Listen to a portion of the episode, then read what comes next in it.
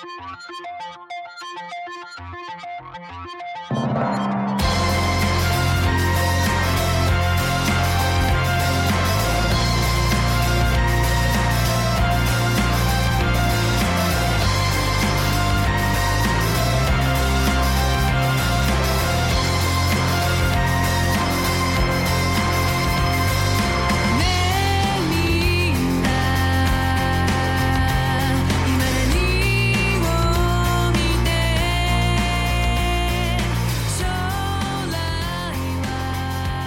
欢迎收听触圈电台，我是主播小金人儿。我是郑小沫，我是 DJ 花花，今天这节目应该是这个我们跨年的时候听啊。本来呢，这个这期节目就是想我们三个人安安静静的，就回顾一下出圈电台这个两三年以来这些这些东西做的事儿啊。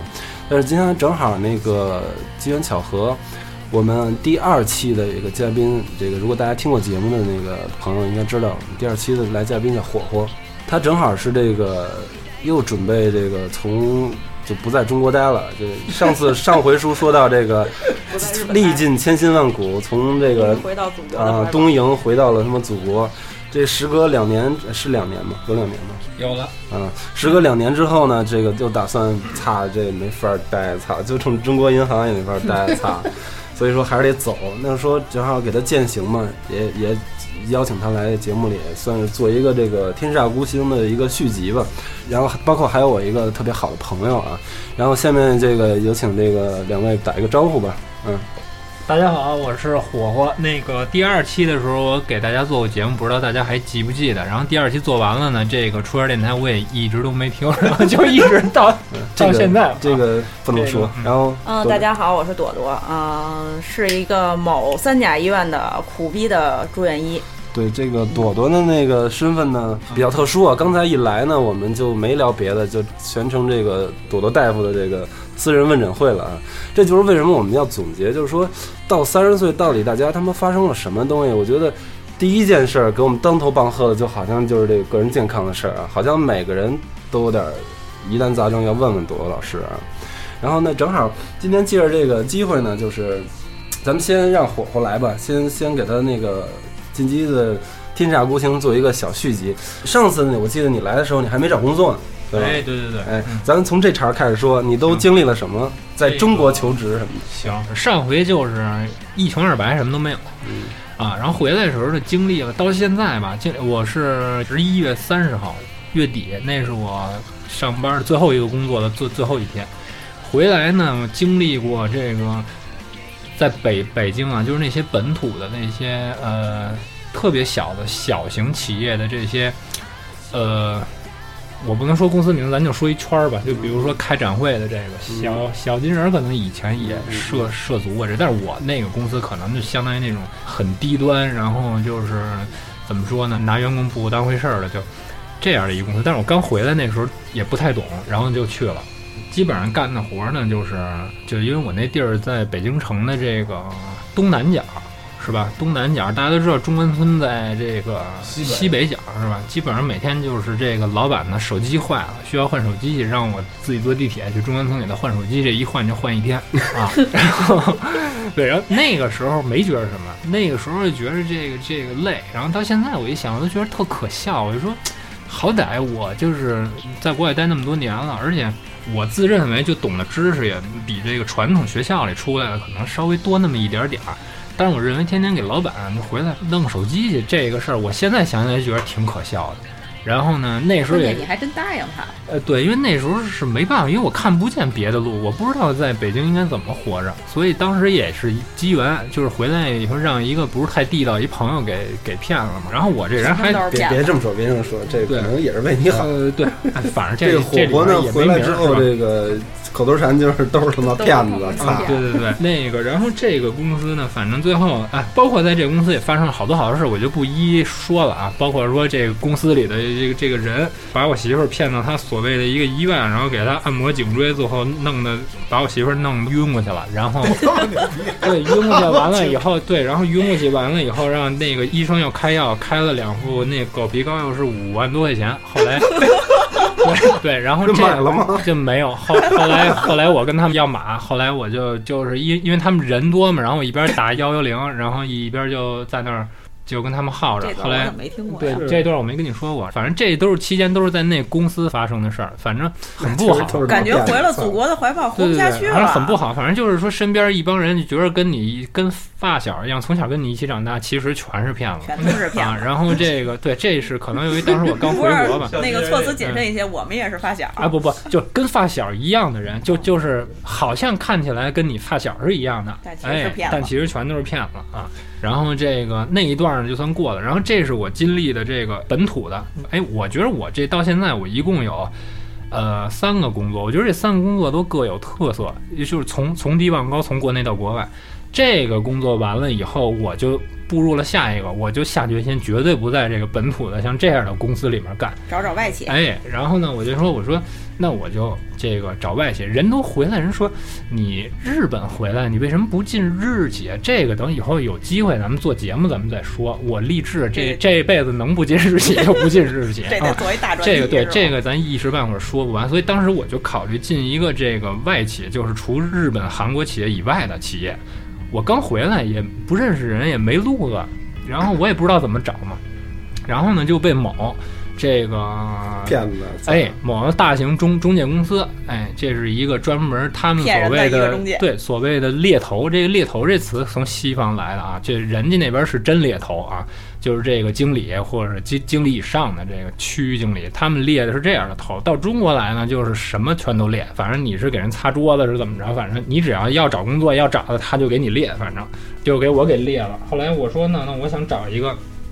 这个像欧美这样的一个公司，然后人家就给我介绍到一个，呃，小型欧美型骗子企业，哎，然后呢，这他妈打假节目，然后曝光他们家呢，操！三幺五时候泡对，然后这个我很感谢，就我不感谢他们，我感谢我自己，我竟然能扛过来。然后我在这个，呃，这个企业呢我就不说名儿了啊，就是涉足医疗行业啊。我在这个行里面就是干了有不到一年吧。然后大家可能觉得我跳槽比较频繁，但是如果是您的话，我觉得您能干俩月就不错了。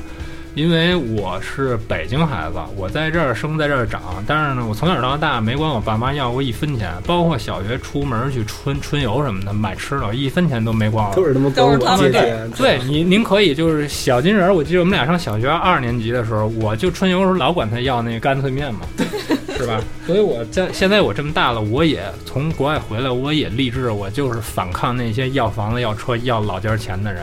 我就所以说我这种状态的话，那我肯定我出去找工作，跟咱们地方来北京、上海的这这些兄弟们应该是一样的。啊、我觉得这种心态、这种环境跟他们可能是一样的，所以没退路。对对对，所以说我不可能就是上来家里托关系给我找一个比较像样的公司，我不可能。不在家里住是吧？出去住对，我当时跟我媳妇儿，我我媳妇儿是外国人嘛，在家里住也不是特方便，后来我们俩就出去租的房子。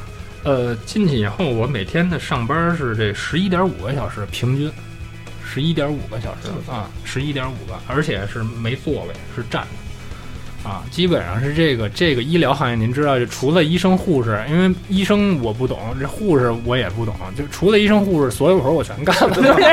是他妈保安不？我操！哎你连保安发一个军大衣，我操！连保安，就我遇见好多这个喝酒过来闹事儿，连保安都不敢管，我也得上去管去。没有明确职称，告诉我你的职称是 CSA，我说什么叫真那么有样啊，就是特别有样儿。告诉 CSA 是什么叫 Customer Service Assistant，告诉我这叫客服助理。我说客服客服呗，干嘛还连个客服都不行，还得是帮助客服的。然后我客服在哪儿呢？对！然然后后来我就去了，然后因为是当时我也是没没反应过来啊，其实人这行嘛是这样，他们需要学语言呢，就是说会语言呢是这样。中国就像咱们这辈儿的，就咱们这代的啊，就从小学开始学英语哈，但是英语说的好的真没几个，没错，学到大了以后啊，然后呢，还有一部分人呢是学小语种的，比如说学日语的。但是这帮学日语的人嘛，他可能就是学这，比如学日语，我就是学日语的。然后，然后他大学他可能到二外到北外去学日语，然后人家就没有时间学英语，因为就是你的有限的时间内，你只能学一个你的专业。但是呢，不行，这公司要说我们得要求这个双语言哎，双语的，我说那我来啊，我说我这个我自认为啊，我到现在我嗯嗯，除了电视节目上有两个主持事人，我认为英语是很牛逼的。然后我到现在活这么大了，我没见过哪中国人英语比我说的还好。这个想知道来来两句不是这个想知道这个火我火今天先的实力啊，先不说，这先不说，个可以不不不可以倒回去听第二期节目，他为什么这么牛逼不不就因为可能那些牛逼人我没没碰见，就除非我看电视节目，就是平时跟我交谈当中啊，这人很多人周围的对很多人都有这种经历，就跟我交谈的人，包括会英语的，说是英语多好的，我没见过比我要说的要好。我今天先不说啊，这个日语就别说了，日语就是可能我我现在觉得日语属于我第二母语了，对，就因为说日语根本就就不用想了。然后当时他们一面试我，哎，说那得了，说那你来吧。我说嘿，我还觉得自己挺高端，一个 CSA 告诉我，然后还有会两种语言，因为人家以前那医疗部啊，人是。这个西方跟日本是分开的，为什么呀？英语好的不会说日语，日语好的不会说英语。哎，我一去了，让我两边都管。我说这我不是 好，我我一下就火了。挣两份钱，结果一去才发现呀、哎，我挣的是最少的，然后这个还是一打杂儿，然后你一个人还得干五五五个人的活儿，然后我一上去是这这个组我记着是十六个人，然后我到我辞职那时候就剩四个人了，然后他这他们这意思呢哎。我就琢磨明白了，他们是想咔人，那，咔人呢找那个少挣钱多干活的，就像我这样的，哎，我还真给人干，一天十一点五个小时，一个呃说是双休日，但是呢一呃大部分时间呢你呢就六日得得加一天班儿。然后这个这个上了十个月吧，还八个月，我忘了，就等于人走的也差不多了，我这身体也也完了，好吧嗯，就别说了吧都。给他们家把他妈医院都盖出来了，操！对对对天，天你妈然后后来搬砖，对，然后后来我走的时还候，搬砖呢。嗯，所以我走我走之前，我这医院告诉反正就是说的，就是说比微微软还牛逼那么那么那么一点儿。然后到我走了以后，结果被一个呃新加坡某中小型医疗机构给收了，连牌子都没了。啊，这就是，对，这是第二份儿啊，第二份儿。然后最后一份儿，我就是非常想说说我这最后一份儿工作，这个是太值得说了。嗯，这个是这个纯属是天上掉馅儿饼了。当时我第二份工作完了以后，对我当时飞机票都买了，我跟我媳妇儿说，我说这个两个月之内找不着工作，咱就走。然后媳妇儿说行。后来，呃，就在我准备行李的时候啊，然后机缘巧合吧啊，在某大型网站上，我就找着了一个某某也别说了，反正五五百强也有挺多的很大的这么一公司，我做梦也想不到，这就我会进去。然后呢，就是当时呢，在这个这个某大型网站上哈，大大家都知道，在网上找工作，你投简历基本上是人家就不会给你回，因为当时我已经就是光 光脚的不怕穿鞋的了。然后我直接在这个网站上搜到了他们人力资源的这个人的这个邮箱，然后我就直接没从网站上投，我直接给人力资源试着用个人邮箱发了一封邮件。哎，我就说这个怎么怎么回事，希望您看看。然后我就没打着他回，我就继续收拾行李。哎，没想到，当时下午这人力资源人就给我回信息了，哎，说那个、就问了我一些事儿，然后说。那行，说先电话面试一下吧。啊，我说行啊。他说那请请您用英语介绍一下您自己，您对您英语有自信吗？我我说行啊。然后我呃说了两句话，他说行了，您别说了。然后听不懂。啊，然后然后他用这个这个他认为他自己很纯熟的这个纯正的英语跟我说 OK，OK，啊不过，他跟他跟我说 Well，说 Got it，这他妈意大利人，然后就然后后来他说那行，说这个说这样说那个。那个这个英语面试呢，您已经通过了。我说啊，我说这就通过了。我说这，然 后我说我说你们这是那某某公司吗？他说是。对，因为我已经被骗两回了。然后后来，然后后来就是说说那行，说那个那您就来面试吧。说那个，然后后来紧，因为那次面试非常急，因为当时是一种什么情况？他们要新组建一个组，以前这公司没有这组啊。然后具体怎么说呢？这个这个组呢，就是把国外的一些是一些东西拉到中国来，让中国人来干，因为中国人便宜嘛，是吧？然后这个当时那组连经理都没有，本来大家应该知道，面试的时候是经理面下面是吧？人事的经理跟你组的经理一起来面你，然后或者分开来面你是吧？因为当时连经理都没有，新组建的组。所以呢，这个就需要呢这个区经理来面，但是区经理又不在中国，这怎么办？哎，正好我那会儿运气比较好，电话面试的第二天，区经理来中国巡查来，然后这人事就说，哎，正好他明天来，他直接来面你。我说那那可以啊，哎，后来第二天呢我就去了，去完了呢，这个区经理呢是一个这个这个香港人啊，对，有点因为你知道香港人这个这个。啊，像尤其这种五百强里的香港人，英语都非非常的好，而且是一个年龄比较大的一个一个一个人啊。然后就面我说，那行，那你就先用英语介绍一下你自你自己。然后我说两句话，然后他说行了，你别说了。然后又不让说了。然后说行了，你的英语没有，哎高点的啊，哎不不不，那个人的英语还是还是还还可以吧，反正啊。然后就是完了以后说那行，那你的英语面试通过了啊。然后说那然后就问了我问我一些对这工作的这个了解状况，你了不了解这状况？我说我不了解啊。我说这个我其实实话跟您说，我这个 看见您这个工作职称的时候，我都不知道这是什么。然后我就看见您的要求里边，哎，会日语、会英语、会中文，然后再会一点别别的语言就可以了。我说那行，我说我对这不是特了解，但是哎，如果有这个机会的话，那我肯定会努力去干这个的。然后他，然后这个人也挺不错的，然后就问了我以前的工作状况还有什么，然后说你日语呢，我面不了你，因为我不会说日语。然后呢，呃，这轮面试结束以后，从日本的那个我们的公司在日本的分公司里会有人事的人给你打电话，电话面试你。我说行，啊，我也没抱太大希望就走了。走完了，下午日本那边来电话就面我啊，然后我说两句话，他说行，通过了。然后后来呢好，像挺容易啊。都嗯，好像就是看似很容易吧，然后这个这事儿就完了，然后我就很顺利的就通过了，啊，通过了，然后就开始上班了。嗯，啊，上班呢怎么说呢？一般我印象里，在这个什么职称啊？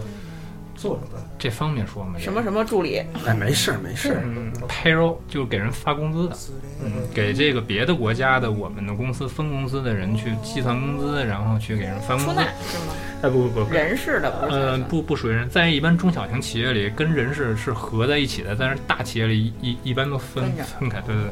然后就干这个，干这个呢，怎么说呢？对，然后这个工作最后一个工作算是我比较好的一个工作，比较平稳的一个工作，也不是骗子，肯定对，是不不是骗子，嗯强肯定不是。对，很正牌的一公司，哪能老让你遇上骗子？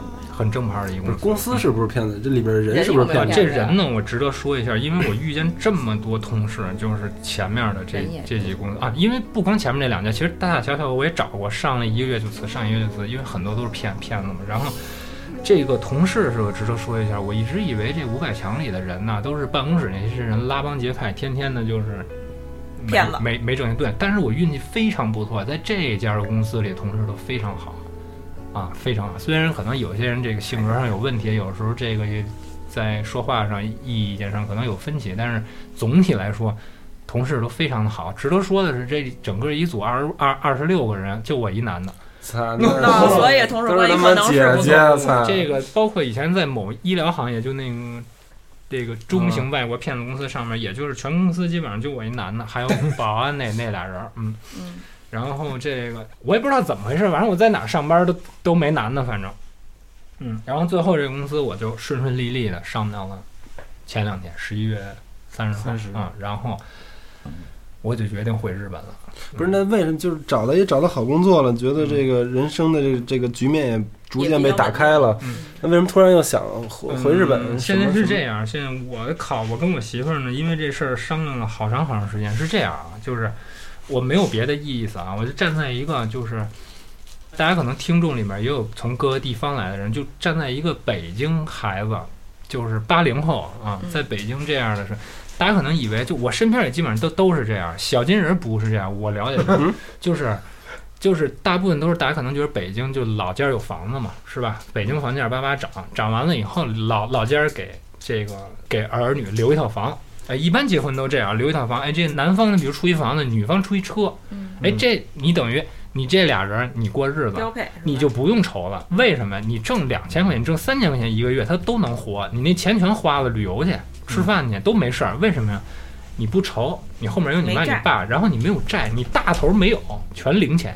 但是像我这种不识抬举的这这这个的，哎，我家里也没有，我也不要。然后呢，我就其实我自认为我就是跟那些地方的兄弟们来到北京、上海、广州来打拼，那些兄弟们一样，只不过我结婚了。如果我没结婚，我去跟人合租房去，很有可能。但是我结婚了，而且我媳妇儿又是外国人，我觉得跟人合租这事儿不太贴。嗯所以我现在我我上班儿，我我挣钱，我就是活着，天天挤地铁，然后干的这些事儿，天天吃吃煎饼。对，我觉得咱们下次可以聊一期这个对北漂什么的。对，然后这个我虽然是土生土长北京人，但是我觉得我干这事儿吧，不是您这个印象当中的这个北京的这个富二代呀，或者说房二代呀，这个这个少爷呀，我觉得我跟我我离那个非常非常远。所以说，为什么这次问我要去日本这这事儿是这样？我在这个大型五百强这公司里，我最后找着这工作，说实在的啊，在我一个没有任何工作经验，或者说是刚回国的这个人里面，我的工资我觉得已经是到底儿了。就是我很少能见过没有什么经验上来的工资有像我这么高的。然后呢，但是这点工资仍然不够我一个这个北京打拼的人生活，对，这点工资仍然不够一个怎么说呢？一个特不份儿、特不份儿，这个特看不惯社会，然后什么都要我自己来闯、自己来弄，这个人的房租、基本的生活费不够，我还养我媳妇儿，然后我自己出去租房去，吃喝拉撒、灯房水电全得是我们俩，然后仍然不够。然后我也想了想，人人说不够，你可以好好干，是吧？干两年你升经理，然后再升，再往上升不上来呀，涨工资。我说这性质我已经看穿了，是吧？你这个，因为我本身干的活儿就是给人发工资的活儿，是吧？这个别人挣多少钱你也都知道。反反正大大大家也不知道我这公司是什么名字，是吧？我也不会去告诉你们，但是我可以告诉你们一个事儿：跟我干完全一样的活儿的美国人、日本人，他的工资是我的七倍、六倍。然后呢，这个活儿是一样多的，而且以前他们一个组干这个活儿五个人、六个人，我们现在一个组就三个人。啊，所以说就是工作量又大，呃对，然后所以说这个五百强为什么把公司开在中国，是因为中国人便宜，这事儿我早就看穿了。对对对，那没跟他们协商调到日本的这个公司，呃，有好多同事这么跟我说过，你要回日本了，跟大老板说说，给你派到日本那边干活。我说大老板脑子没水，我说是这样啊，大大老板是这样，把我们这组成立了，日本那边就咔了。直接咔掉，为什么？你能省钱，你知道吧？我现在一个廉价劳动力向大老板提出，哎，我说我要去那边，你看那边多多方便。那 那老板只会有两种回答：第一，第一种就是你脑子有病；第二种就是 我脑子有病。第二种就是你也可以去那边，工资你还拿这边的，他不可能给我向那边的，你知道吧？你这个与他的政策相悖，你知道吧？所以这个怎么说也不是这行啊，这整个中国这事儿我已经看明白了，就是你再有面子，你再风光，在大公司你主管、你经理、区经理，跟外国比，你永远是便宜。对，我不排除有那些精英，就是知识非常丰富、脑子非常丰富，那你放心，到那个层次的人，他想的绝对不是我想的怎么样。然后那我现在也想好了，我好，我出出门跟人说我在这个这么好的公司干活，人都说哎呦你真牛逼，然后回家交完房租就就买买点菜，这钱就没了。然后我在中国活不了，所以我说我再牛逼的企业，我这企业我觉得我已经到底儿了，我不能再找比这再好的了。所以我说既然这样我都活不了，那我我只能出去骗你。我只能卖老头老太太什么基金呐、然后去中国银行。对，然后去卖保险呐、哎，或者说出去就卖一些特烂的东西，跟人把这东西说，就那些当那种销售啊，嗯，但是不是所有的销售都坏啊，我就说那种那没良心的对对对。但是我又不是干那个料，所以我觉得这个很困难，在这儿生活很困难啊，所以我最后，呃，跟我媳妇儿决定啊，我们还年轻，千万不要把生命浪费在这儿。哎，你觉得这个不足以支撑你的生活吗？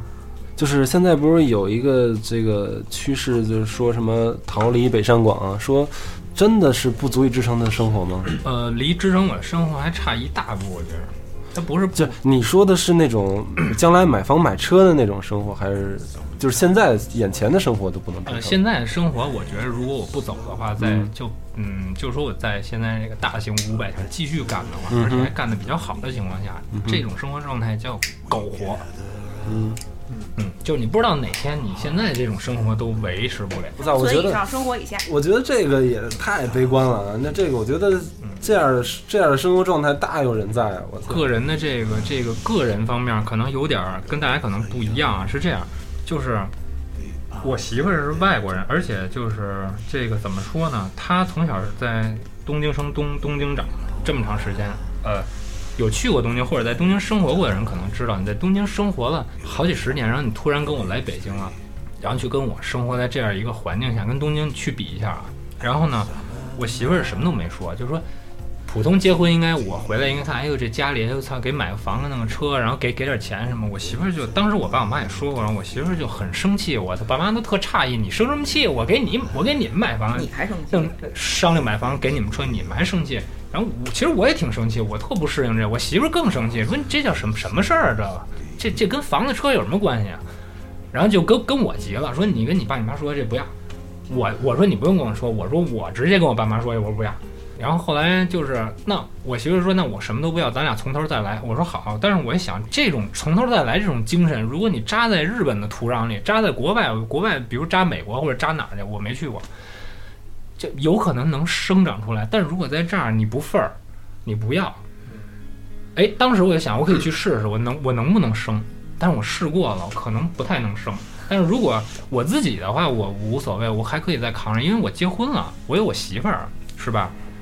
哎，但是你看这个，咱不说别的地儿啊，就是北京，操，这么多老外跟这儿他妈的，啊，你用你话讲，骗也好，跟这儿混也好，嗯，跟这儿柳蜜，最重要是他妈柳蜜，操，这帮孙，那人家过得不也挺好的呃，吗？是这样，老外在北京跟这咱们中国人在外国是不一样的。这个我觉着我用用语言是说不清楚的，用语言是说说不清楚，只能是你 做套操，感受你只能感受感受一下，因为我从说实在，我在日本也好，在北京也好，这几年就跟外国人打交道比较多，而且跟西方人打交道是几乎每天打交道，可能跟中国人打交道会比较少。那所以这这我感触比较深，就是外国人在中国呀，就是骨子里中国人骨头里刻着，就是老自己外看清自己，外国人就牛逼，中国人就不行，就是这样。然后我也经历过好多好多这样的事儿，我都不知道这事儿要说出来太长了，所以我觉着简俩说，简简单的说。嗯，比如说以前我在那个医疗机构上班的时候，第二个工作，对对对，第二个工作，他是有一个，我当时在前台给人翻译，然后后来晚上嘛，说有一个西西方人吧，啊、然后这个他呢，当然当时这事件我也没看见，好像据说是他这个。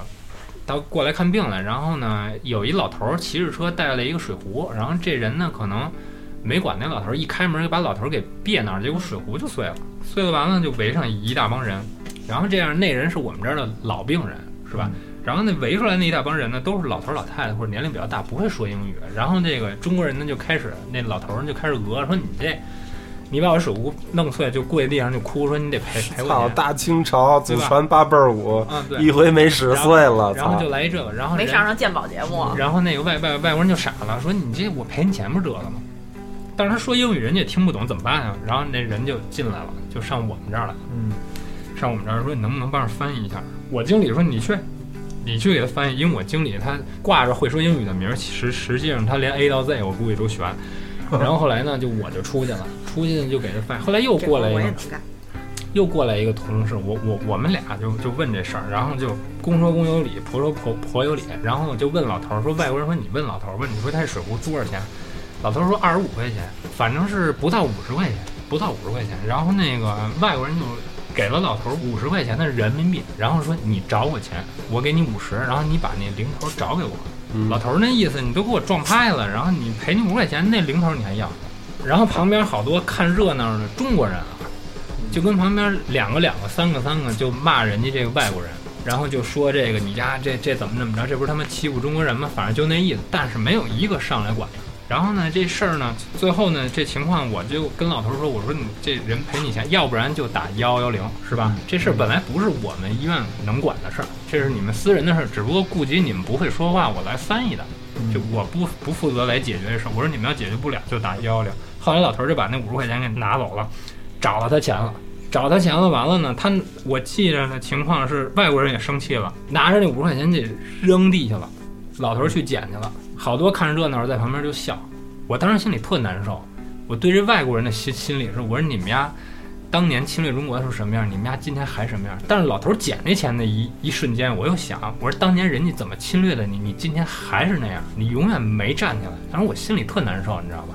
所以我就过，所以我就不知道哪边是对的，所以就我说后来以后那个外国人还老经常来我们这儿看病，我们那儿的这我们这儿都知道发生这事儿，然后都对他特别好，就是就跟没发生过一样。然后还有好多事儿，比如说这个这个大大使的儿子喝醉了酒了，在马路上随便揪一中国人就打，是吧？揪一中国人打，后来打完了以后，人中国人打医院里了，打医院里完了到我们这儿来了，到我们这儿完了，大使就过来了，大使说我赔钱，该多少钱赔钱，哎，然后赔钱，然后当时我记得我那时候还可能很年轻，是吧？还很冲动嘛，我就拉着那中国人我说赔钱咱他妈不要。是吧？你打 你打了我了，你打了我，因为他没报警。我说要不你就扇他俩嘴巴，他给你打成什么样，你就给他打成什么样。我说要不就打幺幺零，看警察怎么说。我说他赔了你钱了算什么地？你都没招谁没惹谁，你走大街上好好走着，人给你瞪过来，人踹你一顿，你这还什么都不说。嗯，然后那中国人跟我这么说的，我说中国人那是一小伙子，还是一小伙子，然后他爸还来了。嗯，啊，他爸他爸带着他看病来的，是我我给人家翻译的，翻译完了，小伙子劝我说哥 算了吧，啊，然后这他说算了吧，算了吧，我这火还没下去呢，但是我是一个我是一个翻译，是吧？CSA 我是一 CSA，哎 OK 我这儿又做保险，又翻译，又他妈的又给人弄账，我这我又发发药，好，我这是吧？然后后来我说大哥这事儿咱算了，然后我就当时心就凉了，我说操你，我心里就想我操你你爱怎么着怎么着吧。后来我他就说算了，这一刹那，那个大使他儿子还在骂他，用英语骂他，他听不懂。你当时我心又凉了，这就跟上回撞撞自行车那事儿一样，你知道吧？然后呢，我就不知道怎么判断了。哎，是是是这样，那个大使他不是这个，就不是白种人啊，啊，咱们黑人还是啊，不不，咱不说人种啊，也不说这些事儿，就是他是一个，仨傻子对他他是一个这个这个怎么说呢？虽然说说英语吧，但是他是一个很小的国家啊，但是呢，他的大使呢，他等等于大使有权利嘛，是吧？所以说这个中国人你还不知道，一看见外国人全都是神，他不管你是哪个国家的啊。后来我就直接用脏话，用英语的脏话就骂他来，我说你他妈把嘴给闭上，然后滚蛋。然后后来可能他也我不知道为什么他没反抗我，他就走了。他怂了，是他可能也 CSA 操，怕你揍他，我操！啊，然后我说你你赶紧滚！这这话那个挨打的中国人可能没听见，但是他听见，他也可能来劝我说大哥大哥 算了吧。啊，然后大哥你真虎，啊，这只是冰山一角，这两件事，像这种事儿每天都有。哎，那你追逐的是什么生活？就比如我就说你现在到那种到日本，嗯到日本之后，你面临的又是他妈的什么都没有不，会遇到这种情况吗。呃，说这这事儿说到这儿，到日本我运气比较好，反正我当时我。呃，十一月初的时候我还一点辙没有呢。到日本我可能就是光光着膀子去找，因为我以前在日本没上过正式工作，打工的时候我什么什么都干过，切鱼、烤串儿什么的，也学会了一些日本的社会中下层人民这个手一会儿，就是你们所谓这几年中国所传的这种匠人，是吧？匠人精神。对对对，这个匠人我我当过，我当过，我也应该算一个怎么说呢，小匠人吧啊。当时反正我切鱼，反正也没少切啊，手也没少是见有一号，我操，对对对，反正就是。我有我自己的刀啊，然后切鱼就是整个的鱼过来，我能给你，你想怎么弄我就给你弄，皮儿片成生鱼片儿，还是给你全把骨头给卸了，是怎么卸，怎么方法卸，这我都懂。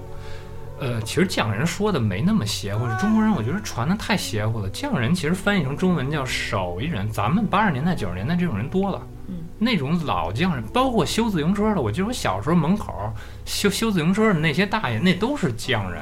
为什么人家来了就匠人，咱们那些修自行车的、卖煎饼的就不叫匠人了？没是这样，就是那天他们是聊过这事儿，包括呃 高晓松他们也说过这事儿。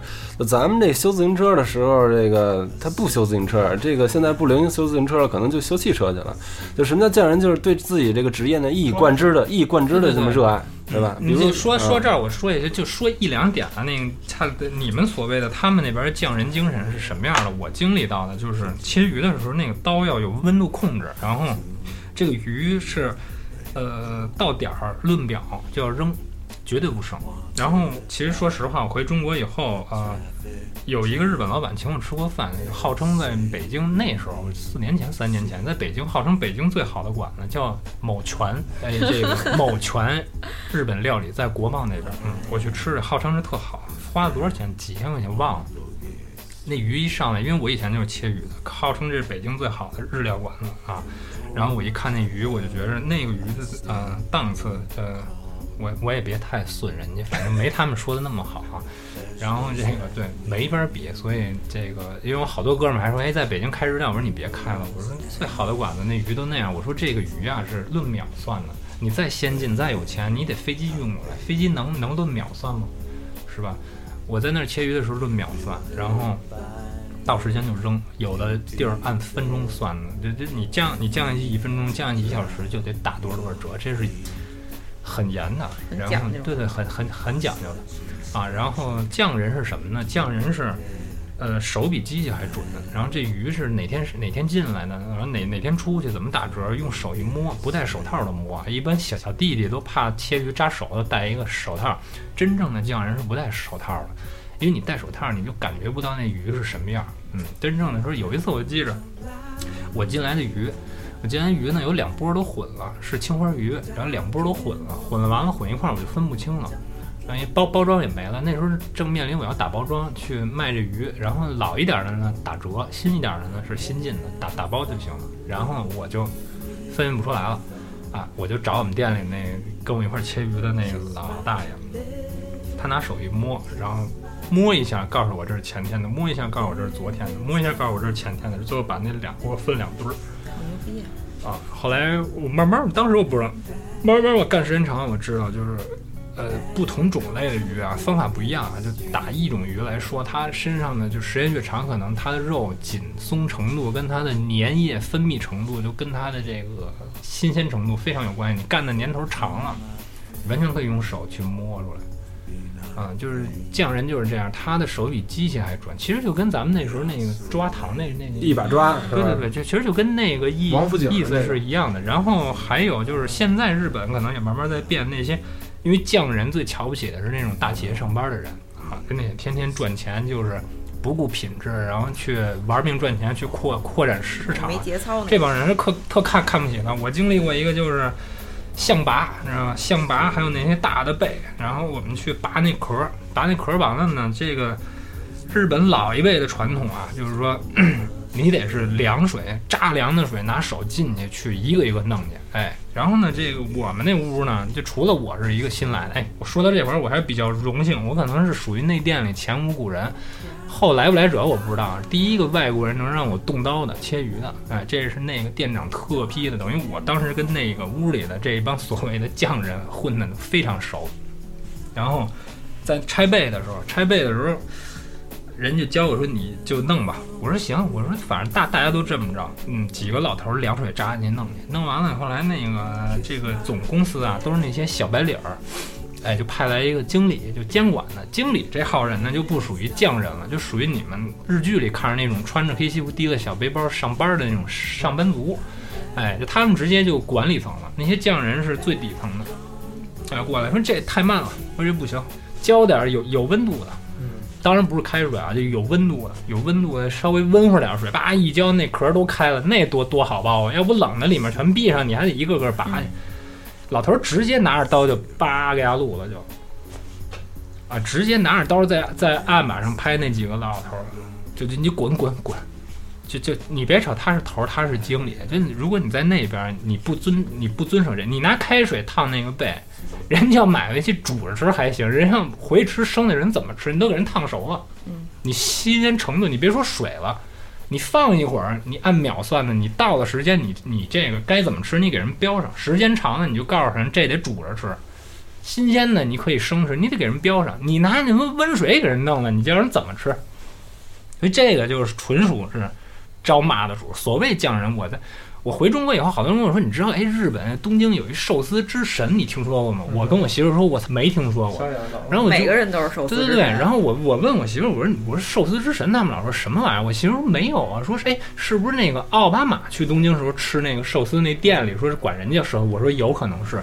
我告诉大家，寿司之神吧，这我不知道这名儿吧，可能是当时啊，这个中国人过去做节目编的。不是他有一个纪录片儿，对对，有一个个寿司之神，但是寿司之神不是像咱们理解那种，他是全日本最牛逼的寿司之神，他可能是一个特有名儿的餐馆也是。但是我告诉你，日本就凡是每个做寿司的，你的道德程度跟他都是一样的。对，都是挺有节操的。道德程度都是一样的，没有什么神不神的啊。嗯，怎么说呢？匠人就是，我觉得道德上的这个这个水准要比技术上更突出。技技术大家都都挺好的，可能有稍微好一点点儿，有稍微次一点但是总体来说总水平非常高。道德程度绝对，如果能被称为匠人的，那绝对是最顶级的，这这叫匠人。对他们不都追求这个道？就是这个日本不都追求这个道吗？什么剑道、花道，反正你就不能破破规矩。但是往往这些这些咱们所谓的匠人，都是社会的这个最底层中下层、下层人士啊，或者说这人家还是有自己信念的。老一辈的。我听你讲这个，我操！我突然想到，我看柯南有一集，就是那个讲一个小酒厂，然后那个是反正就是里头的某一个酒厂的一个人，然后把那个他们那个头给杀了。然后后来我当时就最后那个原因原因总结的就是因为那个他们那老板要改变他们那酒厂那个酒酿的那个酿造方法，然后也好批量生产啊。然后后来我当时就想，我操！我说这么一个理由竟然能写成杀人事件，但是我其实听完你这个来啊，说，对，我真的觉得这个很正常。这个理由真的是可以写成杀人事这件这，很正常。你看中国，这真的其实你看中国，我在我在中国我碰见的最多的就是这个员工内部打打架，是因为分赃不不均，是因为你啊工资比我高，或者说你他妈拍马屁了，我他妈操头儿为什么升你不升我？给就是因为这个，在日本很多情况你会碰见这样，你要改这规矩，我不让你改，嗯对，然后那人说我就要改，我就不让你改，但其实他们俩是无怨无仇，嗯就是说这规矩你要改了，这这事儿就变了，就不能改。所以因为这打架的比因为钱打架的多。是啊，我说这个因为一个酒的品质然后去杀了个人，然后我说这个故事编得太怪了。但是你这放日本社会还真是挺正常。所以说，当当然日本也有日本的不好的地方，中国也有中国不好的地方。但是就我看见呢，我觉着，凡是我看见那边好的地方，都很足以来就是能震我一下，就是很普通的事儿。但是每一次我看见日本的，就是外国的这些好的东西，我都觉得那可能是咱们没有的，所以咱们觉得那些东西特好。所以每当我看见这事儿的时候，我真是从内心深处一震，那种震是。从脚底下一凉，然后到这儿呱唧一下，这么这么一震，我很难形容那个，就一哆嗦呗。就一一哆嗦，那不是怕，也不是什么，我就觉得真是惊了。震。对，还有三幺幺大大地震的时候，日本这个大地震核电站泄漏那年我没回来嘛，啊，没回来，然后是没没没回来的原因是因为这个，嗯，哈这个这个中国这个这个，反正我知道的啊，这个中国的航班全停了，然后有一个国营的这个大型航航空公司啊，就一航线，然后这个航价呢，这飞机票呢涨了几倍来着？呃，应该是涨了六倍吧，单单程啊。然后后来，嗯、我就觉得没那么严重，就没没回来。当然了，最后我妈还是哭着喊着让我回来，我为了不让我妈担心，还是回来了。就说在那之间发生一事儿啊，然后最严重的那会儿大大地震、海啸，然后核电站泄漏那会儿，我在丰田，在这个。在在名古屋那边，对，在爱知县，然后那边离那边还有一段距离，但是日本全国已经那时候就反正挺紧张的吧，啊，然后这也老震，然后我到这个便利店买东西去，便利店买东西，早上起来我买我想买买买点吃的，到那儿一看，便利店的整个基本上都空了，都空了，然后那吃的呢，吃的的就基本上往灾区去运去了，然后那想买吃的怎么办？排队吧，好，那队一直排到。就那儿一条公路，就公路基本上都排了半个公路都排满了，然后我也在那儿排着，反正我也早上起来也没事儿干，我在那儿排着，也没经历过这个，我排着吧，哎，排到我前面，反正也挺多人的嘛，排到那儿，哎，人东西没了，人就说对对不起，我们这东西都没了，反正我当时就想呢，我当时心里我还是那种原原始冲动，我操你大爷，我他妈排这么长时间到这儿，你家没了。没想到我前面所有人都啊谢谢，都跟店员一个一个谢谢，直接一掉头排着队全走了。啊，这个这给我当时我就是一震，然后我就特后悔，我当时哎我怎么有那种想法？我我怎么想骂他呀？我一想哦，我没在那地儿。然后后来我是很幸运啊，花了很多钱，亏了很多钱，我回来了啊。然后这事儿都完了呢，我又回去了。然后这事儿都完了好长时间呢，这个中国的军用飞机去了，告诉去接接中国人去了。大家可能因为我身边有好多人，就是包括我妈我爸，现在也不不不理我了。对 对，是因为然后现在这就是我话太热血了，你这青年话非。常少，我很久没说这么多话，因为这个大家可能一认为我这个就是一个怎么说呢，一个特别崇洋媚外，然后外国东西多好，尤其是日本的东西特别好，然后中国什么都不行。其实不是，其实是这样，中国有好多特别好的东西，这些东西呢，你在你敢举两个例子吗？你能举出来吗？呃不，那个中国人比呃跟日本比，因为别的国家我没去过，嗯就是比日本人要热情好客，这是第一个。然后中国的物就是怎么说物产丰富，咱现在不敢说了啊，就是说这个，嗯，包括食材方面，或者说是比如说。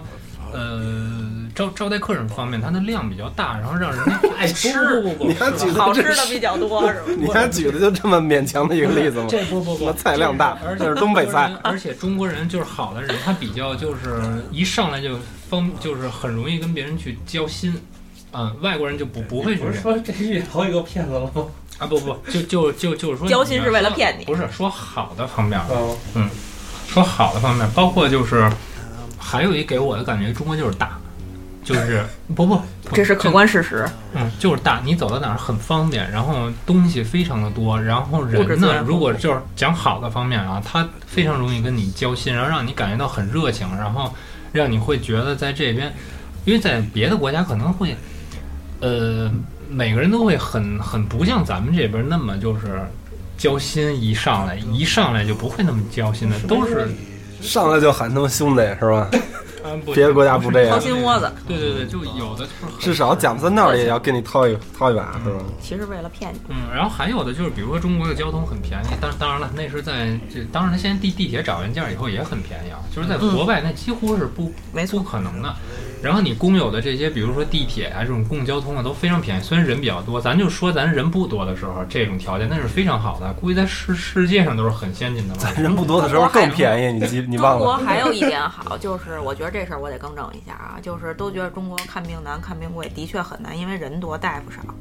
但是你要跟那些欧美国家呀比，对，你就是完完全福利国家比，对真的你看病，可可能你还等死了，中国看病还。算容易，嗯，说难听点儿，你有钱你还能挂个特区号，挂个三百的号，你今天能看上，哎对吧？对对对，你在国外，尤其是在欧洲啊、美国啊那那些国家，你有钱你也得等仨月。这都是。你一中耳炎不是，你就是耳朵里进一棉球进，他非得给你号成中耳炎，他才能给你看上。对，就是看病真的很难，在中国你起码说白了，你有钱还是能看对，上对。这就是所谓这种福利社会。别再老说我们医生不好了。福利社会这个东西对于咱们来说是不是一个特别好的东西？这个事儿得两说着啊。其实我觉得就是没，就是说哪国都有哪国的好，哪国都有哪国的坏。我为什么大家会觉得我说了那么多中国的不好，外国的好？为什么？呃，我的个人想法，如果是大家都问我，那以后我怎么为我的国家来提一个建议？我就觉着会是这样，就是好的东西别说，你要把它发扬光大，你默默默默的做，然后不好的东西要勇敢的说，然后改。如果你要能做到这个，那就越来越强大。就是我发现一个事儿，在日本的时候就强烈，这感觉很强烈，就是这样。就日本的年轻人特逗，就跟我差不多大，或者比我小的，或者比我大点的。就你们可能认为日本就非常发达，我告诉你们，我遇见好多连键盘都没摸过的，看我他们跟我聊天，我们跟他我我带着电脑，那时候我这个我在北京这五百强就派我去日本开会，然后我带着我那电脑去，叭叭叭我打字，你知道大家玩 QQ 什么的打打字那很正常的速度，包括我天天上班得打字，还是小时候玩游戏啊，叭。叭叭叭，特快。然后人一看，哎呦，说你怎么打那么快？然后我说我也想买个电脑，你教我吧。然后我说行啊。然后他就真的就不知道这键盘就怎怎么用。当然了，这些人是极少数。我想说的是，日本的有的好多年轻人，包括欧美国家，我我没去过，我猜啊，就是呃，咱们的年轻人的这个这个能坚持。然后能学东西的这种能力，自学的能力，自力更生的能力非常强。就是我想说是什么呀？就是我在中国上班，在日本上班都是，就是他们如果要学一门外语很难，但是咱们你看吧，为什么中国人价儿低啊？这也有这种原因，就是能力多的有的是，你不来人多，我们人多，然后你价儿就拼命的往下压，能力还强，你怎么跟我争？有好多人跟我说过，老抱怨。我现在在这个五以前我没辞职，在五百强的时候，人家跟我说，说为什么他们老板一出差，咱们得就着他们说说他们国家的语言，然后咱们到人家的国家，咱们还得就着说是？我说我说你现在考虑的是你觉得很不公平，但是我说你要往长远考虑，十年、二十年、五十年、一百年以后，咱们会的越来越多，他们会的越来越少。你懒，你不学，你就等着别人救活着你，等到别人把你的东西都学走了，到那个时候你再看。所以我觉得这一点完全可以，就是令我觉得就中国这边很尊敬的一点。所以我说就是这样，现在啊，就是咱们这普通老百姓、年轻人啊，就或者说是跟这国家政府层面想的可能不太一样。我觉得，如如果按咱们这种想法，我觉得。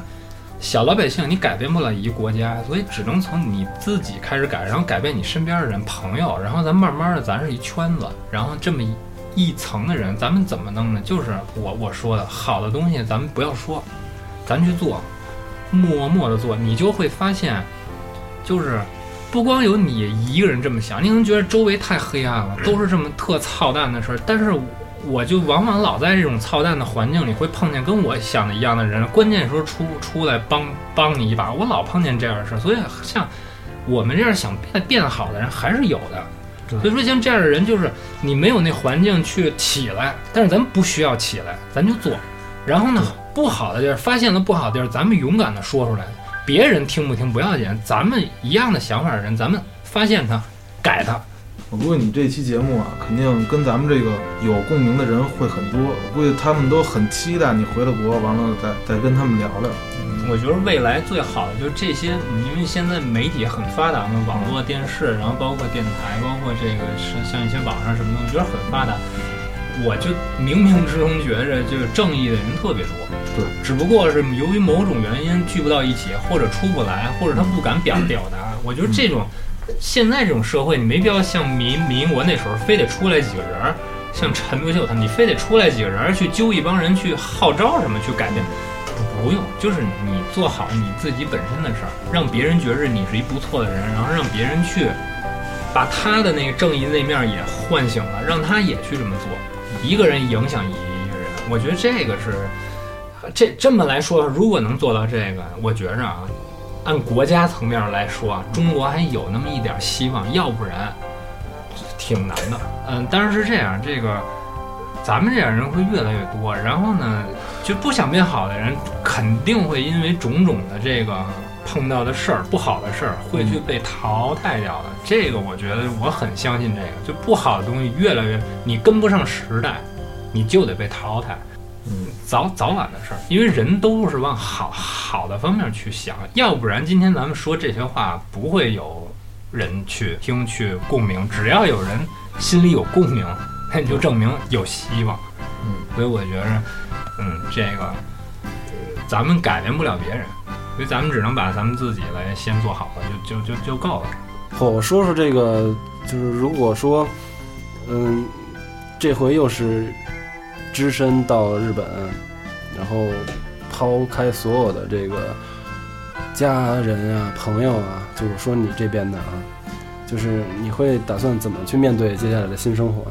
啊，是这样。刚才好像花我说过这么一话啊，我这话是说的有点大啊，就是我，你别说去日本，我光着膀子，你一分钱不给我，你给我放在哪儿我都不怕。我现在就就这就这种心态，然后。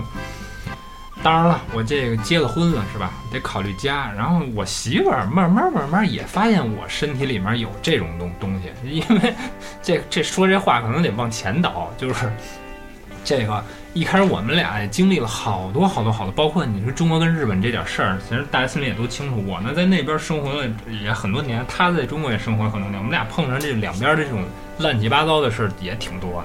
一开始我们真不知道怎么去面对，但是我就发现每一次。在我坚持、坚持、坚持到最后快放弃的时候，不行的时候，总会有一特牛逼的人，或者总会有一特牛逼的事儿，对，出来帮我一把，他走了。每一次都会这样。然后我不知道，就这个第一回出现的这事儿，我认为是我运气好，或者说别的原因，我也没来得及想。第二次出现这，我觉得跟第一次有点像，我觉得也是运气好。当第三次、第四次、第五次出现的时候，我就觉得这可能是命。然后。我媳妇儿一开始也不相信这个，但是后来当后几次出现这种事儿的时候，我媳妇儿就说的特不靠谱了。就我这次辞工作这事儿，我跟我媳妇儿说，我媳妇儿以前我跟她说，因为日本人你知道，工作没有的相当于命命没有了，就他对这个看得很重。以前我也闹过好多次，老没工作，然后老让人骗什么的。然后这一次，他好像一开始我跟他说，哎，我辞了，我找你去，咱俩去那边。哎，他呢？一开始那几秒钟有一点跟以前一样啊，你这次怎么刚要那什么，然后他忽然好像想明白了什么，就不急了。我其实能明白他想什么呢，他就觉着哎，这一次是不是也会有特牛逼的人出来帮你，或者说特牛逼的事儿等着来帮你解决这困难。当时我们俩谁都不知道会出现什么，那是在我十一月初的时候，十一月底说辞职嘛，还有一个月，这当中我也不知道，但是我当时心态就是跟现在一样，我就不怕。没想到，在我辞在我最后一天十一月三十号之前的一个礼拜，公公司大大老板非常非常大老老板，他来了，然后就是我在现在这个部门的这个也不知道怎么着，就反正就是鬼使神差般的让我去给大家做演讲去，然后我就去了，做完演讲让我陪老板吃饭去，我不愿意去，我不去，拒绝了好多次，最后老板直接来来找我，就是当然也不是来找我，就到我们屋正好我在呢，说那你就陪我去吧，然后我就勉为其难就去了，因为当时。我家里有好多事儿，然后我实在不想说工作完了以后还陪他去逛去去吃饭，但是他都来了，我也必必须得去去了。没想到在饭桌上就聊好了，就答应我了，在东京帮我就是递个简历，找个工作。因为我因为当时他说完这话，我就觉着哎，这就是我想要的那个，终于我等着了，就是我就知道会有这样的事儿，没想到他还真来了。所以但是我觉得这事儿吧，就还是得说一句特别特别俗的大俗话，就是机会还是给有准备的人哎准，备。对，这跟我想的一样。是吧？就是因为你具备了这种能力，你具备这种条件，这些事儿才会 撞到你身上。但是首先还是要完善你自己，真的是这样。英日汉德，我的四门豹，这嗯咱，人家不找你找谁啊？对，包括我从就因为这些事儿，我因为我后来总结了一下，这我自己身上发生过好多这样，包括我结婚遇见好多好多困难，最后是由我完全不知道哪儿哪儿来的一个外国的特牛逼的人，然后帮我把这事儿给铲了。这因为这牵扯到政府的事儿，我自己铲不了。然后这这事儿我都特莫莫名其妙，然后就特牛逼的人就帮我了。然后这这这有多牛逼？这这回这人相当牛逼，比上回那还牛逼。就当时我就没想，后来我总结，因为我不光从我自己身上发生过这亲身经历，然后我也看到过我身边的人经历过这样的事儿。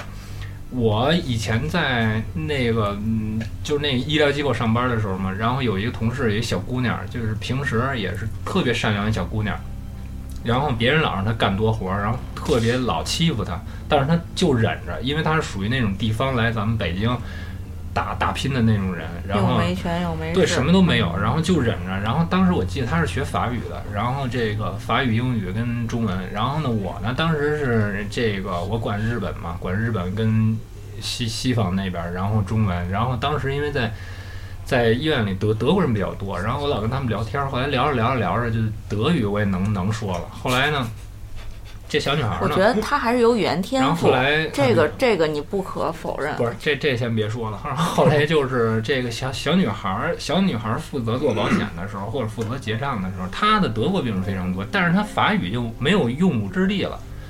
哎，然后就是后来她就找我说：“你这个要不你教教我？”我说：“我可教不了你。”我说：“我这也不是正经学的。”我就跟人聊天聊出来。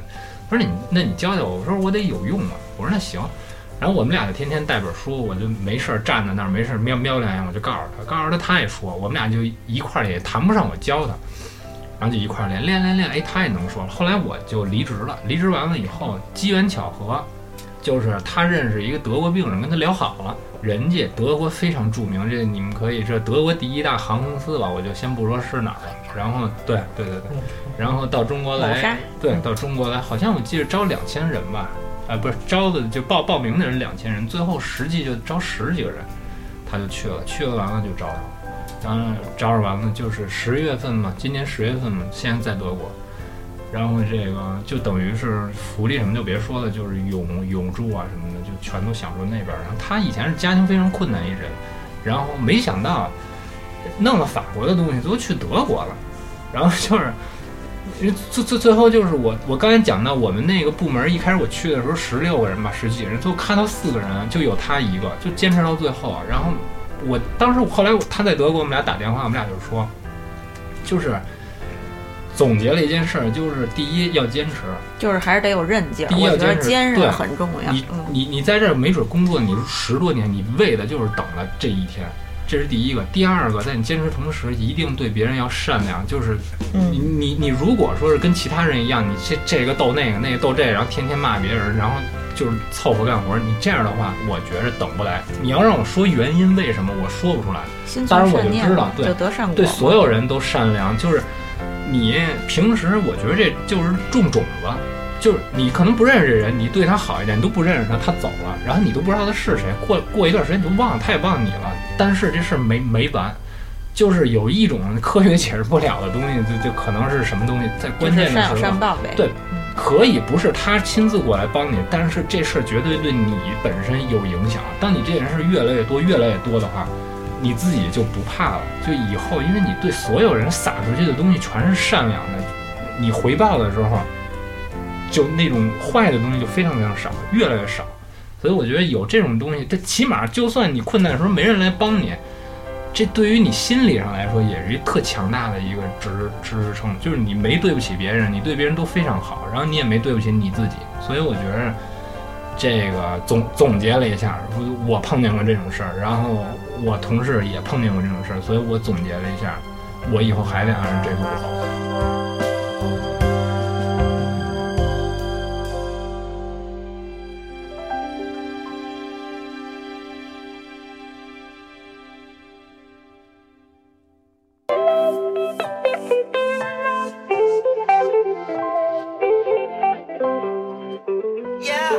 三分天注定，七分靠打拼，剩下的九十分你永远也拿不到。有些事情做不完就留到明天做吧，运气好的话，明天死了就不用做。你并不是一无所有，还有贫穷与脂肪。只要坚持下去，总有失败的一天。虽然我个子低，但是我发际线高啊。感谢那些曾经把我击倒的人，谢谢你们，躺着真舒服。给你多大的舞台，你就能丢多大的脸。每做一件事，我都要三思而后行。能不能一会儿做？能不能明天做？能不能不要做？吃得苦中苦，心里会更堵。年轻人嘛，现在没钱算什么？以后没钱的日子还多着呢。加油！你是最胖的。在这纷乱的世界里，我们将以敦厚为名，恪守内心中最柔软的那份假正经。我在出圈电台等你。我觉得有些人注定这个人生轨迹注定是不平凡的，我觉得这也没什么可比性啊。像火火这样人，刚才说是有共鸣有共鸣，我跟丫也没什么共鸣，是不是？丫这个这个体验的东西跟我们都不是一一一一套体系的东西，你知道吗？是这个理儿肯定是对啊，就是这个是吧？大家就是照着这个照着这个做就行了啊。但是你不会遭遇到那么多这么多诸多不顺，而且最重要是。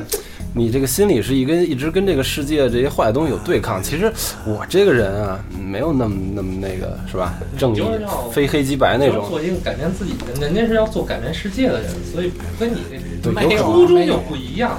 不是，确实是真情况，就是中国就因为缺少了这种人，是我就太多你这种人。我我确实觉得啊，因为我肯定是俗人啊，因为我相信这个大部分人也都是俗人，这不重要，但是重要的是。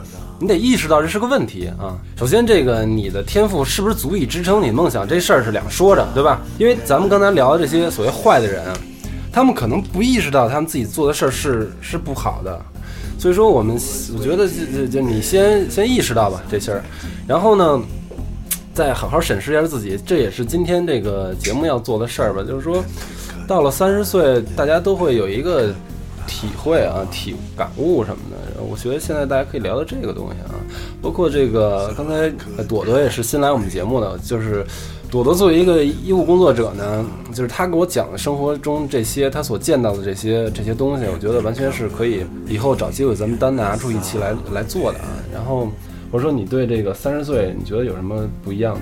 自己有什么变化吗？嗯，可能跟我这工作相关吧。嗯，每天吸取的负能量很多，然后身边现在不光是看到的病人，就是身边的亲戚朋友，包括自己家里人，我就觉着在这三个月当中，我听到了很多，嗯，肿瘤的、晚期疾病的，觉得活在当下吧，嗯，想做什么，嗯，最简单的说是，你想去关心谁？今天我就想关心我妈了，我就担心她了。你今天就去做，呃，你不知道明天会发生什么事儿，你也别为说今天我就想多看我妈一眼，我没看到，明天哎呀我得病了，或者我出现一个什么意外没看到而后悔，是这个。还有就是像你们这种体重都直逼一百六、一百八的人，好像三十有点老了哈，身体代谢也慢了。然后还有这种，呃，什么高血压、三高，对高血压、高血脂、高血糖的三十岁的年轻人，嗯、真的别觉得疾病离咱们很远。我三十我还年轻，我有好几个三十可以活，其实并不是这样，就这些病离咱们都很近，包括我刚才说的这些身边出现肿瘤这些病人有很多很年轻，二十五六、二十六七岁，所以别不要觉得这些，嗯、很可怕的这些病离咱们很远很远。就是说俗点儿，不不用那些医学术语说，这个人的身体这底子其实就在这儿摆着呢。嗯，好不好都是基因的问题，但是呢，你好好注意，也许并不能说你就不得这病，但是你作、抽烟、喝酒、跳霹雳，肯定是能让这个事儿往那个不好的方向上更快一步的发展。搞对象好像还没有搞到，这我们家老太太可能应该会，哎，这个更焦虑了这个缺乏这个性生活对自己的健康有没有什么损害？好像对精神方面有点损害吧。你你不缺吧？这个我缺，我缺，我缺。这个你接着说，你接着说，性生活的事。性生活的问题吧，哦对，嗯十二月一号是艾滋病日是吧？然啊，对后呢，，正好这说艾滋病前前两天不是搞一个大新闻，说现在艾滋病什么发病呃老龄化，然后各种老头儿就广场舞那些大爷把大妈都给了，我操！然后然后他们家还带着他妈的就是艾滋病，然后说那个光传染传染五六个，就光不知道数不过来了，我操！我说这帮老鸭够劲儿啊！我操！当然也先先得这个佩服人家老当益壮啊。二一个就是说，这个艾滋病怎么会跟他们家有有有有关系啊？你们是你是想搞清楚这个为什么这个老年男性得艾滋病的现在这么多对对是吧？对，是因为男同性恋之间传播艾滋病的几率要比女同性恋之间传播艾滋病的几率要大，嗯，知道这为什么吗？不知道。呃，就是因为男男发生性关系呢是要靠肛交是吧？但是肠黏膜的通透性是很高的，所以男男发生性关系的这种传播艾滋病的几率会很大。第二，就反反映了一个社会的另一个问题，也不见得说在咱们小的时候那个年代，七八十年代、嗯八九十年代，这个男同性恋就少，只不过那个时候因为社会进步的问题，不是特别包容嘛？那时候大家可能不敢说存在，但是呃，而且加上那时候也不是那种特信息特别发达的时代，不能说这种现象没有，有。第一，宣传的很少；第二，根据尤尤其是这个道德层面上，可能这些东西不太被接受。这些人就是隐藏在社社会的各个阶层和各个角落。现在这个言论这么自由，社会这么发达，对吧？然后社会风气也不是很好，这些那个时候二三十岁的小伙子们变成现在六七十岁的老大爷们，他们也也也追求这个爱情，崇尚这个爱情自由。对，就觉得这个社会这个昌明，我觉得对于同性恋同性同性恋这个来说，这个是挺好的一事儿啊，因为大家已经没有说我觉得还谁敢是得歧视还是得正视他们这个事儿，就是他们是同性恋这件事儿，我觉得就是从一出生对啊，就携带在身上里的这种基因，对，我觉得这个他们也改变不了。我觉得这个现在这个社会已经不用为他们证明什么了，就是大家已经呃完全能包容这这个事儿了，这就是很正常，对吧？那就是这个艾滋这事儿，确实他妈的够劲儿。对我那天看说，为什么老年人这么多呀？就是说，就是说老年人觉得他已经不会怀孕了，所以就不啊，不需要做措施了啊，没有这丧，对就已经没有这个生育功能了。生育功能，他觉得啊，然后就说那操，那咱就怎么舒服怎么来呗，是吧？这老哥哥，操！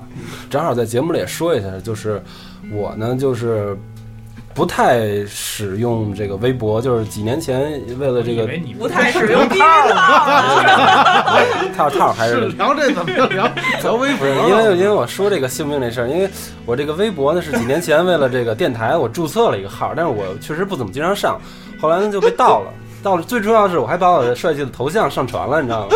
被盗了之后呢，就好多朋友给我发微信截图，说那个小金人你丫是不是疯了？我说你丫发什么广告呢？你丫这挣挣挣挣钱呢是吗？我说没有啊，我一看不孕不育性病，就是什么尖锐湿疣什么那种。巨恶心，你知道啊，吗？就就都烂了什么那种，我现在我也没敢上看啊，我都是他们给我发截图，我都没敢点大了看，我都不敢想象我的这个头以我头像这个啊，其实也算是公益事业吧，是吧？大家觉得早发早发现早治疗吧，大家不要再关注我了，赶紧取关吧，我操，应该是挺恶心，我想想就是够劲儿这事儿啊。嗯，这个保护保护保保护好自己和保护好自己的账号，操。嗯，呃，那还有别的吗？对于这个人生的什么看法呀、包括感受什么哦，对，看法感受就是吧，我觉得这个人应该上进啊，应该上进，但是，嗯，我还是认为就是适可而止，因为周围最近发生的这些事儿，包括这些得病的人也是都非常年轻，三十五六岁、三十六七岁。因为工作压力大，包括就是自我心理调节能力比较差，得了一些不治之症吧，肿瘤的晚期。嗯，奉劝各位呢，放宽心，每天做点自己想做的事儿，不要把自己搞得压力那么大。当然了，可能这个人活一世，人家会说我没追求啊，但是我觉得，嗯，一个人的追求不仅仅是这一这一个方面。对，绝不只是这个“成功”这两个字，就是这成而功太宽泛了，对。成功的定义太宽泛了。才老觉得挣多少钱是吧？嗯对对挣多少钱就成功了，这个我觉得有点扯啊。嗯，这不也是近几年才有的？对，就而且现在想想火火说的这些问题，包括他中国就咱们国家有很多好的方面，但是你不觉得，嗯、之所以这个他刚才反映那些不好的问题，什么闹的，不是就都是钱闹的就是为了挣更多的钱，因为挣钱变得没有节操、不择手段的想挣钱，对，没，有我觉得底线。这个往往就是你看现在我们老说没有人家那么先进，那么有素质。我觉得是这样，我就说到这儿，我有一小想法，就是这样，我也考虑过这个问题，就是大家都想越来越有钱，因为，呃，我觉得在日本是这样，以前人都告诉我，就我觉得大家现在十个有九个都这么想，就不愿意给别人上班，就老想着上几个月、上几年就自己攒够经验、攒点钱、认识点人脉，然后就就对人脉资源什么，嗯反正现在说最多互联网思维，操呃，我现在最多跟人讽刺最多的话就是 O to O、P to P，什么线上线下，什么马云什么这玩意儿，就反正就现在什么就是互联网加就老老这，就是我身边有好多朋友都疯了，就天天见着我 O to O、P to P 线上线下，我就给他接一个九八零有大座，我就对我就给他接一个。其实是这样，而且我我我我分析了一下这事儿，就是说好十个有九个都在说，哎，咱哥几个攒起来以后干点什么。我听过最多的话就是这还有一个就是大家都不想给别人上班。当然了，我很理解这个，我也不想上班，因为这环境他妈上不了班，上班你没法活，是吧？然后当然了，这不是一个正常的环境，但是正常的环境我相信不应该是这样。比如在德国，比如在一些西欧。这些北北欧发达国家人不不会是这，只不过咱这儿的环境不不是这样。然后现在大家想的是什么？是开店或者是开公司，叭叭一下做大了，然后就第二天就他妈上上市了。都想着这样，我想跟大家说的一下，我在日本看见了好多就小店或者卖菜的开饭馆，人家一开就是好几辈儿。那后来我就都是千年老店，对动不动我操！他不是为了这跟匠人还不一样，他是那边做生意为了维生，维生就是维持生活。咱们这边不是，咱们现以以前咱们是，现在咱们做生意就是为了致富，对，而且他那个富还不是真正的致富，是他们为了上市，你知道吗？现在一卖菜的都想上市，就是好多人都不知道市是什么，他就想上。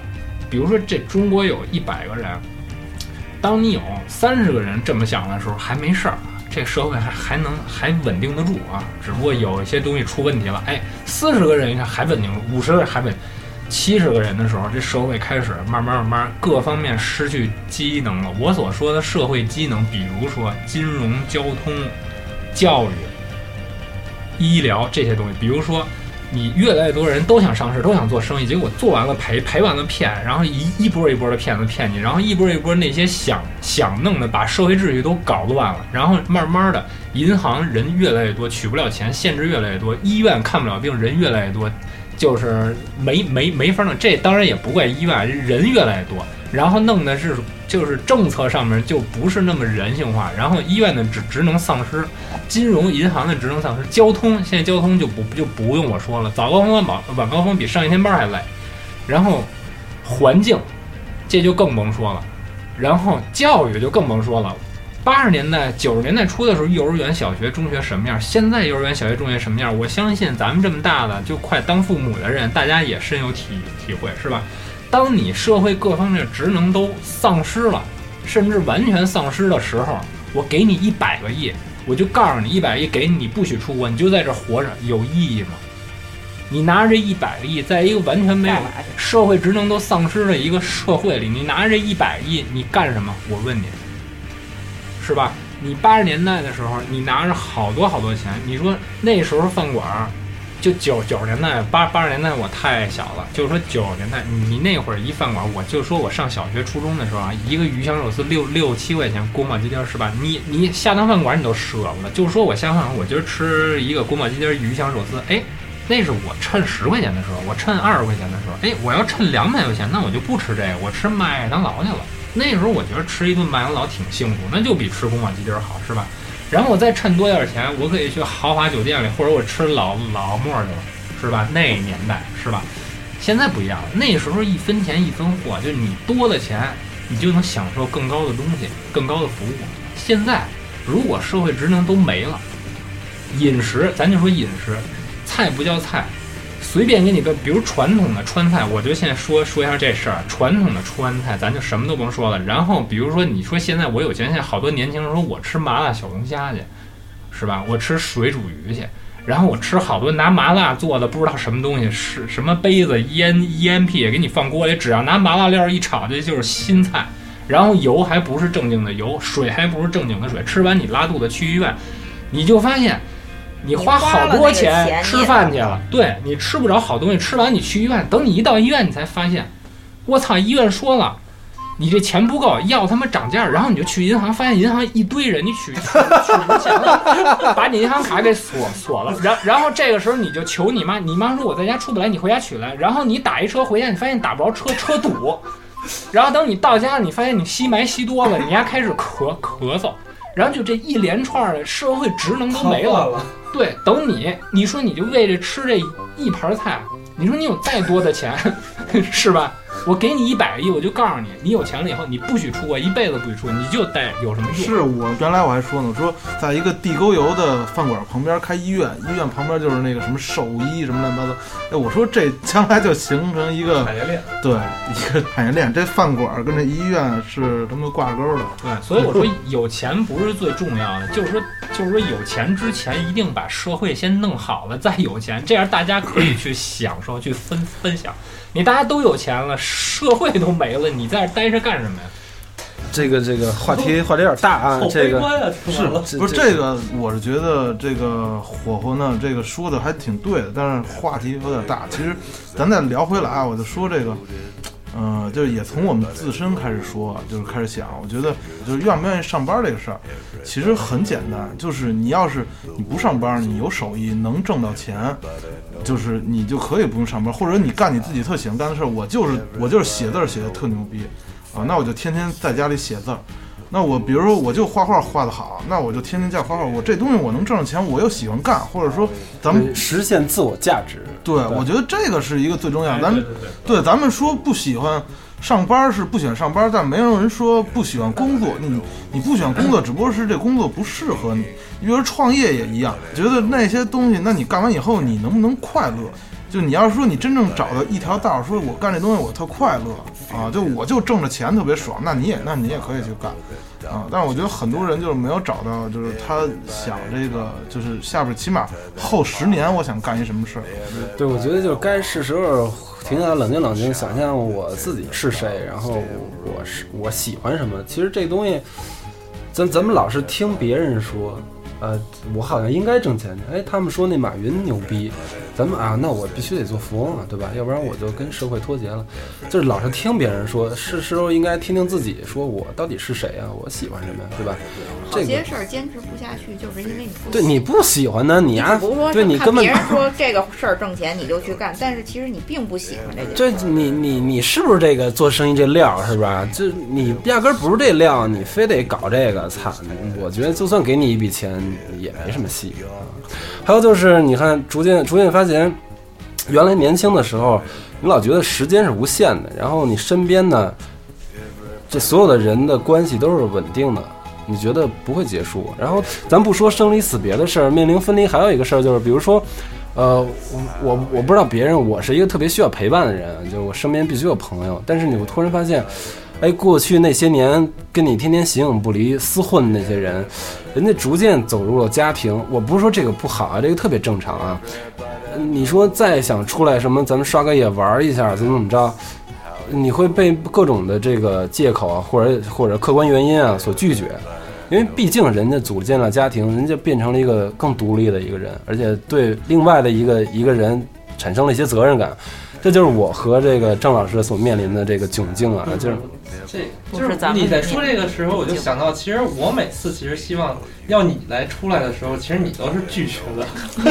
一开先开始我是拒绝 不是真的，真的是，就是我发现我是一个没有 又喝又喝又喝又喝，嗯，那可以说说可以说说这个特别特别其实没什么可说的。其实我、因为我我真的这让我这生命太悲观了。对对，哎，我你可千万别悲观，你知道为为什么？因为 因为是这样，你说这你没朋友这事儿啊，我没有朋友这句话，我就是我不会轻易像你这么说，嗯。但是我说过几回，我跟我妈说说过一回，我跟我媳妇儿。跟我说过七百多回，跟我说过八百多回，是因为是这样，我我真是没有朋友，又说了一遍，是他妈一言难尽，操！是因为我是因为你能想象到我手机连网都没有，就是人家公公司或者朋友人都有个微信朋友圈，人给我转账我都不知道什么是转账，就是微我没有，你知道吧？就是你想没微信，这年代没微信就等于没朋友，是是是，你知道吧？但是现在能至少是没有朋友圈就。现在我能联系得上的就是小金人，然后我今天就是上次咱们做节目，然后通过他又认识你跟你，然后苏曼是当然了，是吧？然后就就没了。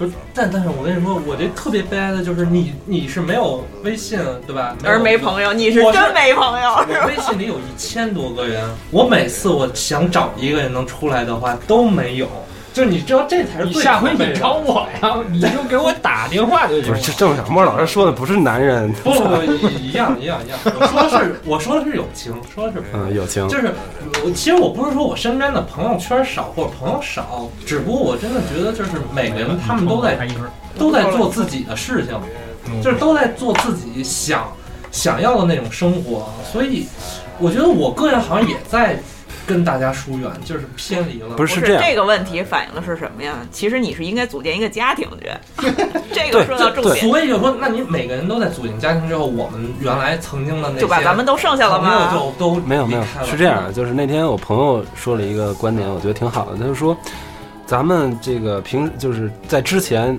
年少的时候相处方式是，你说出来，然后我们所有人出来，你去网吧也好，去夜店也好，是这种是这种交流啊。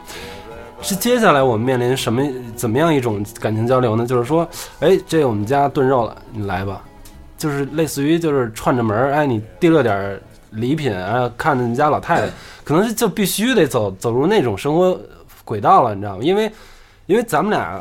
呃，包括花花，咱们仨比较特殊啊，就是一直跟这个所谓的轨道没什么关系，就压根儿没找着这车站在哪儿。操，轨道在哪儿呢？咱们没上过轨道。你说谁正经上过一天班儿？我可能上过几天班儿啊，你呀可能一天班都没上过，花花也是没上过正经班儿。所以说这个东西，咱们就 咱们就跟这所谓正轨没鸡巴关系。所以说这个婚姻也好，咱们对待这个这事儿的态度就跟别人不一样，对吧？就是人家到那儿就觉得，操，这个你必须得给所有人交代，你就得该结婚结婚了吧，对吧？到岁数就该说什么样的话，对吧？但是咱们就好像老是觉得，嗯，这我这么酷，我可不能跟你们家一样，老是这样。就是那天我突然想到一个那个选题啊，就是说，我会悲观的发现，其实我们一点都不酷，啊，其实真的一点都不酷。所以说，这就是也是咱们的问题，就是说，这事儿是改变不了的啊。但是接下来，我觉得。呃，家庭并不是是一个什么所谓什么呃婚姻也好，友情也好的什么坟墓，我我不相信这个啊。对，跟这没关嗯，然后就是我们会面临这个所谓的呃分离，就是嗯，至少是某种形式上的分离啊，就是陪伴，还有就是甚至于生离死别那种分离啊。所以说，更让我们珍视现在身边的所有的人啊，包括最重要的就是父母。我觉得，因为他们陪伴你的时间真的是能数出来。最重要的是，你就那天谁算了一个，你说你一个礼拜见他一回，你丫在今后，即便他活到九十一百岁，你你能见他的日子加起来可能还不到一年，啊，这个事儿是特别悲哀的。所以说，呃，我们原来疏离的，我觉得现在也更应该去补偿补偿他们，他们更需要陪伴。还有就是朋友这事儿，我们就一是这个心态放好，朋友这个走入家庭，那这个正常，对吧？那我们只能是换一种方式跟他们相处，这是我们必须自己改的。你不可能让他们操你呀陪媳妇儿你要死啊，你呀怂逼，对吧？你呀出来待会儿，我觉得这个以后我们不应该再说这样的话，这是极不负责任的啊！至少咱们没资格再再向朋友说这种话了啊！在这也是今今天我反复说，我们今天这期节目要录什么，要要对朋友们说什么，不管是同龄的朋友也好，或者说比我们小的朋友也好，就是珍惜。但是说出来呢，我就觉得也没什么意义。你不失去，你永远不知道珍惜，对吧？包括那天这两天正在热映这个《你的名字》，我不知道大家看了吗？你们看了吗？嗯，啊，据说很好。嗯，这我们仨我们仨看了，这个当然这个电影这种东西见仁见智。我看到的是这个，你说这个爱情也好，他们用了他妈的费尽周折，可能最后相见，触碰到对方，只有那么短短的那个日月交辉那一刹那。我觉得这事儿当时我不知道为什么，就是就是浑身起鸡皮疙瘩啊，就是就是。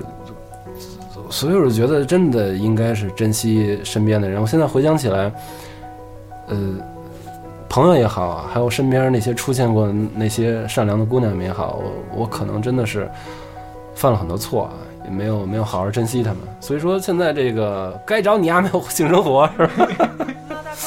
这个这是我我我对于面临三十岁最大的感悟。我当然包包括还有还有一句话就是，刚才说分离也是这个。嗯，我刚才说要去这个日本发展了，再头也不回的走了，这对于我来说也是一个切肤之痛的一种分离。怎么就不回头了呢？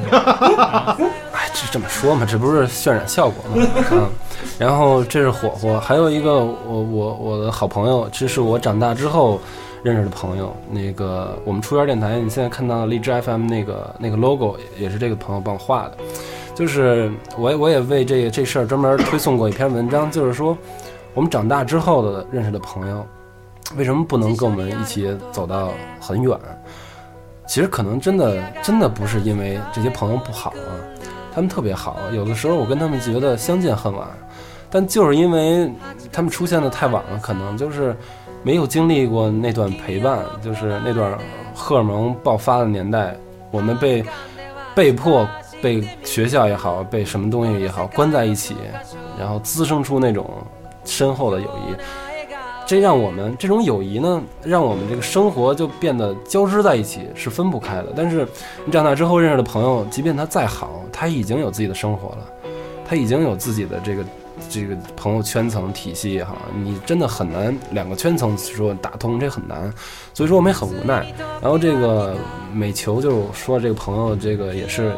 也算是那那一批，呃，逃离北上广的那些朋友们，可能跟火火说的基本上一样，就是一是，我觉得我在这儿追逐什么呢？我不知道。然后我在这边生活压力呢也越来越大，那我为什么要待在这样的城市，对吧？大家都开始反思，然后我们被迫面临这种分离，这种分离我相信这只是一个开始。所以说，呃，也是珍惜身边的所有的人嘛，这是我这个呃到了这个这把年纪的的感悟。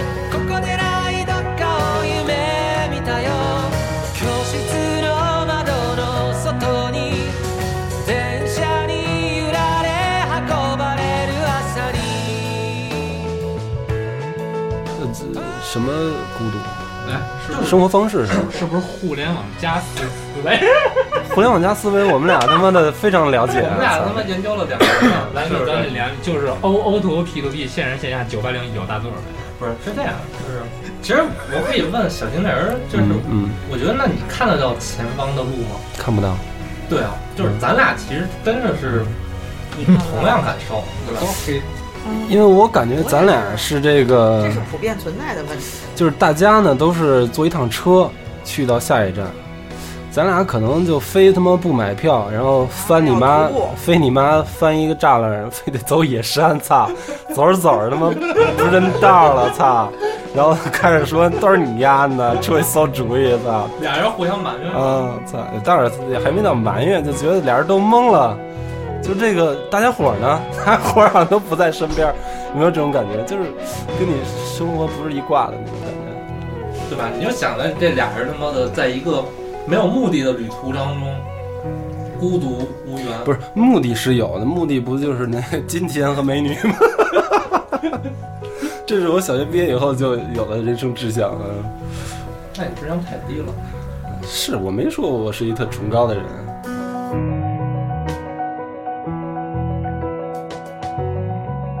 呃，首先我们刚才正视了自己的生活和状态，然后，呃，我不不知道这个叫不叫改变也好，还是说接下来我不管你是利用什么交通工具往人生道路上继续狂奔，就是即便它是野山，即便它是高速公路，即便你身处一个人满为患的地铁里，这都不重要，重要的是你怎么能开开心心的完成这段旅途吧。就是刚才说的这个，跟广场舞跳广场舞、交交谊舞什么的，那你看那人大爷是不是？这他妈老来德福，多得劲，是不是？就是说，你的这个，你对世界的触角越多，你的感知会越来越多啊。你这个这个就挺挺好的嘛。所以，我们定下了一些这个特别小的，但是能完成的目标嘛。对，我觉得这是一个算是这个健康正能量的一个算一个方向了，对吗？所以说我们的节目呢，不是说纯负能量，你知道吗？我们应该发现问题，然后再找解决问题的办法。应应该起码要正视这个负能量，就是每个人都会有，这很正常。对我就是想说这个事儿正常的。前路未知，但其实又早就帮我们安排好了。就是有这么多东西你你还没做呢，那你何谈操挤不上大座九八零是吗？嗯，就我觉得你，即便你现在正在玩 Auto 屋、Auto O O 什么线上线下，还有什么 P to P，这不重要，重要的是你能挤上这个大座儿就挺好的。不是，因为我是觉得什么呀？我觉得你们、你们、你们俩呀，就是咱们就是这个这个放着说也行，不放着说也行。我觉得，嗯，咱仨做节目，能做一个电台或者任何电台做好，和其他人，我觉得咱仨都做特别好，就是谈往前，咱俩是人都有缺点，做这个电台，咱们来一个，但是做这两年的节目，我觉得我是看得清楚。呃，你你接着说。这个缺点以后别往外说啊。是，我觉得我说这个。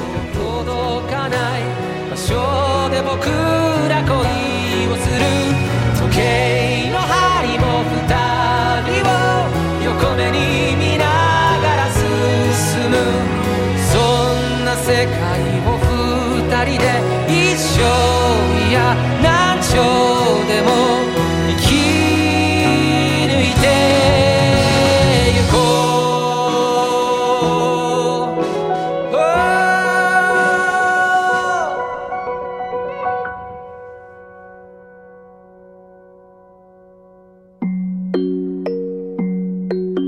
再见，朝九晚五。再见依赖，再见，循规蹈矩。再见，标准答案。再见舒适圈，再见，我自己。我在 Podcast、荔枝 FM、豆瓣小站。网易云、网易云、网易云音乐、网易云音音、网易云音乐。喜马拉雅。新浪音乐人。出圈电台，期待与你再次相见。